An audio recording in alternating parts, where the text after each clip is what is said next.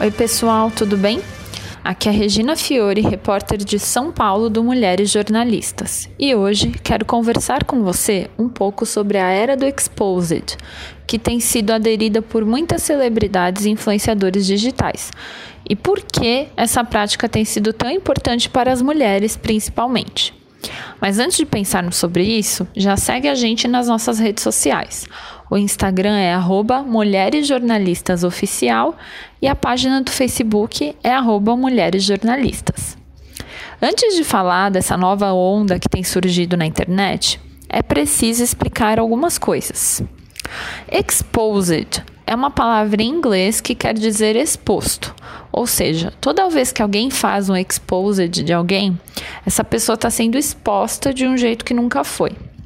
O Exposed é quase um dossiê para denunciar alguns comportamentos de celebridades e pessoas famosas, principalmente da internet, que é um lugar onde tem muita gente interpretando um personagem e vendendo esse personagem como realidade.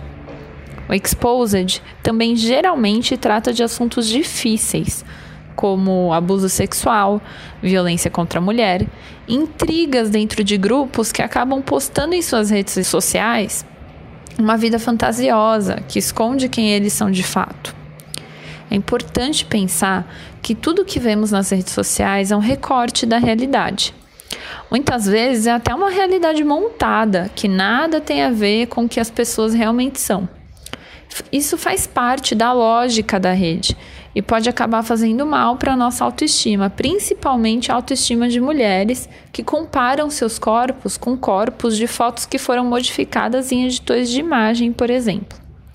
Minha dica é: sigam pessoas reais, com os corpos parecidos com o seu e que não tem medo de mostrar coisas normais como celulite, barriga, cicatrizes, estrias, pelos, ou seja, coisas que todas as mulheres têm, mas que a indústria da beleza padrão nos faz nos envergonhar de ter.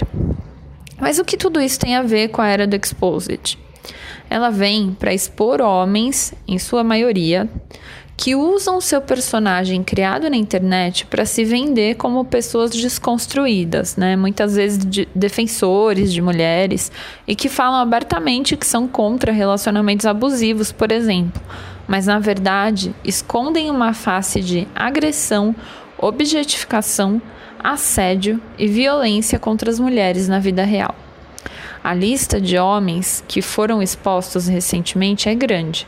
Vai desde um conhecido jornalista de celebridades até influenciadores digitais com milhões de seguidores. Na maioria das vezes, são mulheres que ganham coragem para trazer à tona histórias que até então se escondiam por trás dos personagens que esses homens fazem questão de manter para o público, para ganhar seguidores e dinheiro, enquanto, na verdade, estão abusando de mulheres e intimidando-as em suas vidas privadas. Alguns deles foram acusados até de crimes envolvendo pedofilia, por exemplo. A lista de homens que podemos citar aqui nessa onda exposed é enorme. PC Siqueira, Japinha, baterista do CPM 22, Fred Elboni, influenciador e youtuber que fala sobre relacionamentos, Tavião, outro youtuber que fala sobre culinária, Léo Dias, o jornalista de celebridades que eu comentei, entre outros muitos homens que não foram expostos antes porque suas vítimas se sentiam intimidadas e tinham medo de relatar seus casos e serem desacreditadas, como as mulheres são muitas vezes.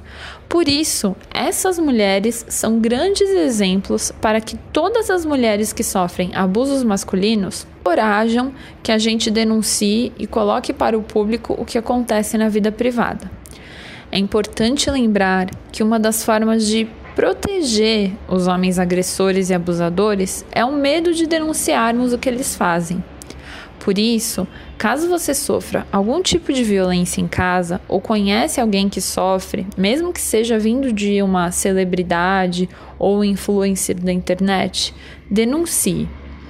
Denuncie ligando para o 180. E lembre-se que violência não é só bater, não é só física, tá? Violência também pode ser psicológica, moral, material. E você? O que acha da era dos exposeds atuais? Conta pra gente lá nas nossas redes sociais. Aqui é Regina Fiore, repórter do coletivo Mulheres Jornalistas. Obrigada pela sua audiência e acompanhe nossas redes sociais para os próximos podcasts e outros conteúdos.